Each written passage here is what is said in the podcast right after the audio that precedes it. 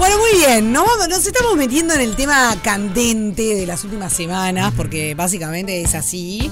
Eh, está todo el mundo como loco, los mails llegan, ¡ay, se va Spotify! Te llega una carta de Spotify. Te llega una carta de Spotify. Yo no sabía que había humanos atrás, de Spotify. No sé, a mí no me escribe una carta a nadie, pero Spotify me escribe una carta. me puse contento. Lástima la temática. ¿Te puso hola Juan Pablo? Sí, claro. A mí también, hola Sofía. Eso es como un montón. Es, como, hola señor Spotify. Me, me puse un poquito nerviosa, la verdad, cuando me pasan esas cosas. Y encima que te escriben una carta para decirte que se van, parece una carta de despedida de amor. Sí. Sí, todo esto que hemos pasado juntos. Que me vuelvan la calle que me cancelen la suscripción, porque al final uno paga, paga, paga. No, que no cancelen nada, que se quede. No, bueno, pero si se van. Sí. Bueno, eh, se van, se quedan. ¿Qué, qué, qué, No entendemos nada, básicamente, pero está ella que siempre nos ilumina y nos hace entender todo. Agus Pérez Comelale, ¿cómo andás? ¿Cómo están? ¿Qué haces, querida? Bien, ¿y ustedes? ¿Qué es todo esto? ¿Qué tema, Explicanos un poco. Qué suerte que te tenemos, Agus, porque la verdad que, claro, para quienes estamos un poco perdidos o nos llegó este mensaje o aparecen, porque claro, una cuestión que en estos días tuvo mucha repercusión. Y una a veces nos cuesta ordenar un poco, como qué pasó primero, ¿no? Hacia dónde vamos y qué va a pasar. Exacto. Bueno, vieron que esto todo surge a partir de algunos artículos de rendición de cuentas. En la regulación, en realidad, es del 2, del, perdón, del 329 al más o menos el 332. Ahí son cuatro artículos que lo que hacen es modificar la ley de derecho de autor, que es la 9739, y lo que hicieron hacer es actualizarla en cierta medida. Bueno, esos artículos ya cuando aparecieron en el proyecto, ya que, eh, surgió como un poco un problema y se empezó a cuestionar bastante, viste, la reacción, si era correcta o no era correcta. Se empezaron a enviar cartas al gobierno justamente eh, con distintas opiniones, ¿no? De sí, corresponde, sigamos adelante, y algunas que dijeron, bueno, no estoy de acuerdo con el tipo de reacción, habría que modificarla porque tiene una amplitud capaz que es más grande de la que se está buscando. Bueno, eso ya se empezó a discutir antes de que se aprobara rendición. Después de aprobada rendición, bueno, justamente Spotify fue una de las plataformas que se expidió en el asunto y que dijo, bueno, en caso de seguir por este camino, yo voy a retirar los servicios del territorio uruguayo. Pero para, Agus, mínimamente, y perdón que, vaya un poquito más para atrás, porque creo que, en definitiva es el meollo del asunto y no todos entendemos qué es lo que pasa. Antes de la rendición de cuentas, que modifica esta, esta cuestión de los derechos de autor. ¿Qué, qué, era, ¿Qué pasaba con los derechos de autor? Bueno, antes lo que pasaba es, en la regulación antigua, por decirlo de una manera, el intérprete, nosotros tenemos distintos roles, ¿no? Como que en, la industria de, por ejemplo, en este caso estamos hablando de música, ¿no? Sí. Pero nosotros tenemos, por ejemplo, la persona que es, el intérprete, que básicamente es el cantante, nosotros la persona que justamente interpreta esa canción. Y después tenemos, por ejemplo, todos los músicos que forman parte, o sea, que se los contrata para estar dentro de, la, melodía. sí. Claro, y bueno, y otro que justamente se de la melodía. Hay distintos actores que forman parte de cuando nosotros escuchamos una simple canción. Claro, porque no todos los intérpretes son autores. Hay veces que los, que los autores son los mismos intérpretes, pero a veces no. Exacto. Y ahí empezamos a desplegar distintos participantes que tienen cada uno sus derechos y que ya están contemplados dentro, este, o ya estaban contemplados dentro de la regulación.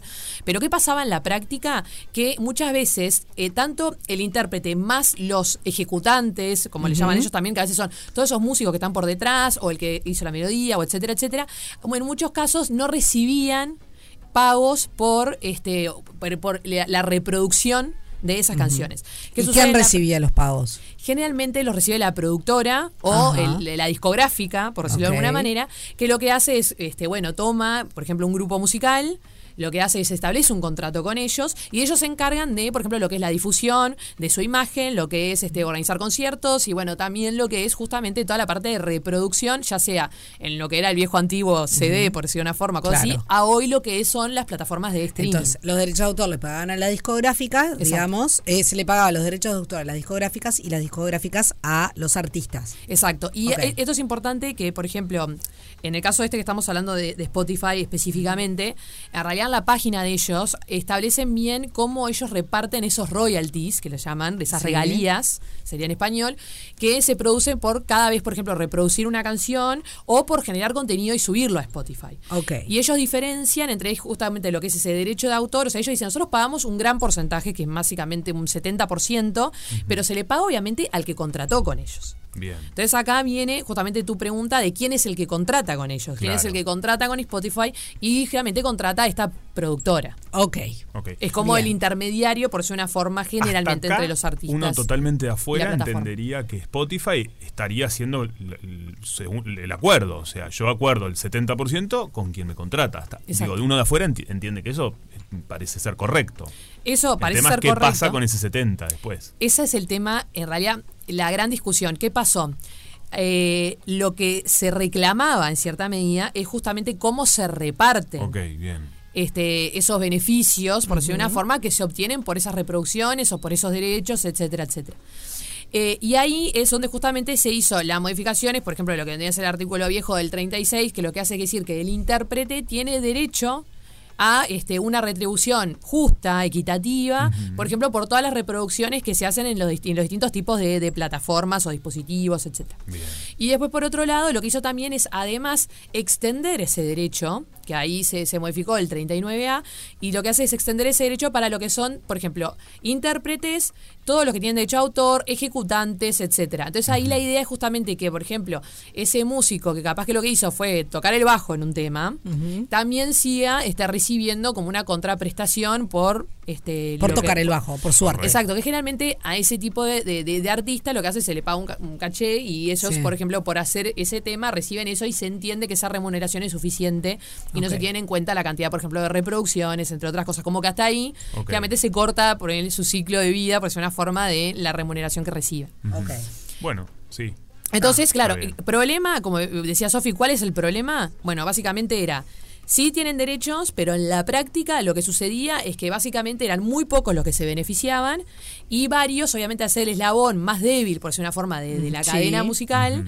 Este, bueno, en cierta medida no se venían beneficiados y sus derechos, este, bueno, estaban un poco como cuestionados. Ok. ¿Qué se buscó con este artículo? O sea, acá es donde buscamos un poco el espíritu de la ley. Porque más allá, después vamos a hablar del tema de la reacción y cómo se propuso y etcétera. Pero, ¿cuál fue el espíritu?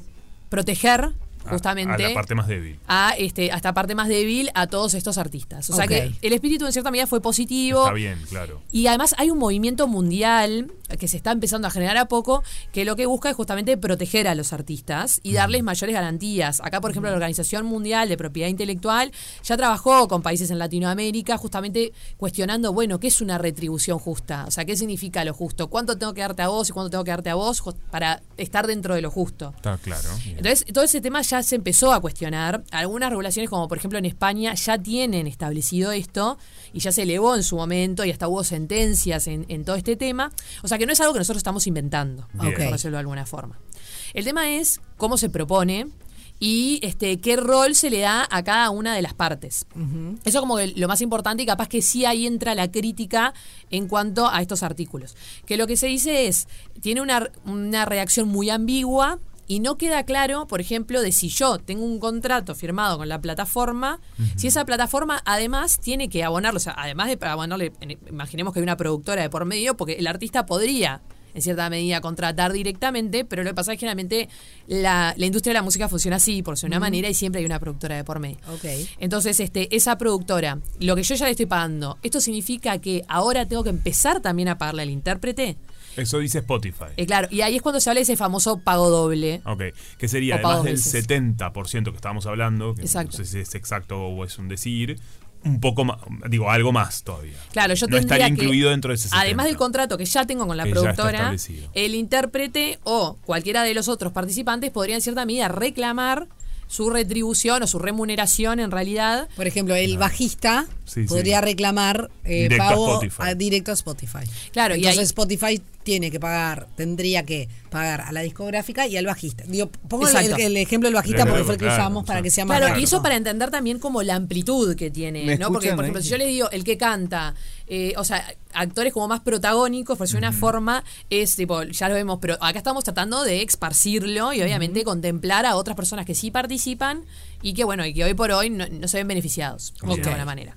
Eso vendría a ser como, eh, por decir de una forma, el, primer punto. O sea, ¿qué se buscó? ¿Qué, ¿Cuál era el problema? ¿Y cuál fue el, intento de, o como le decía, el espíritu de la ley que busca? Sí. Ahora, otro de los temas este, que, tenemos que tener en cuenta es que además se involucró a lo que son este, toda la parte de asociaciones este, colectivas, de gestión colectiva se le llama. Okay. ¿Qué son las asociaciones de gestión colectiva? Es, por ejemplo, Agadu, es, por ejemplo, SUDEI, este, que lo que hacen es justamente son esas organizaciones sin fines de lucro que buscan en cierta medida garantizar los derechos de este, los artistas que estamos proteger a los artistas. Exacto. ¿Qué pasó en esta regulación? Y este es uno de los temas también que está cuestionado, es que en cierta medida se estableció que a partir de ahora ellas deberían ser las que tienen que contratar, o sea, con las que, o las que deberían auditar en cierta medida y deben hacer los pagos a los artistas. Ok. ¿Qué significa esto? Por ejemplo, vos, artista independiente, el día de mañana querés contratar directamente con la plataforma, no podrías hacerlo, tendrías que ir a través de justamente Agado o Sudey.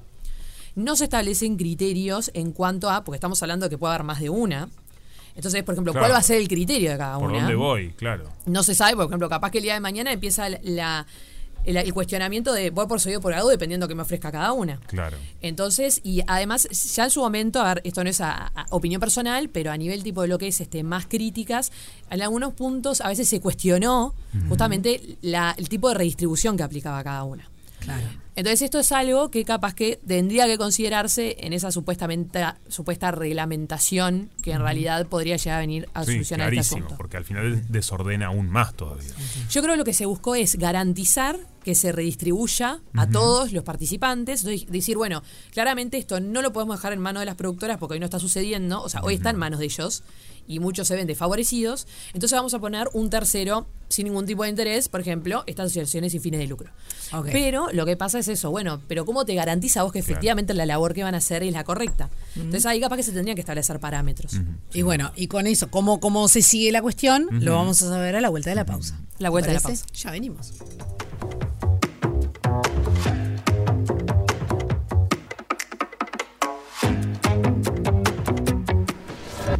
Rompe paga. Cruzando al otro lado. El que rompe paga.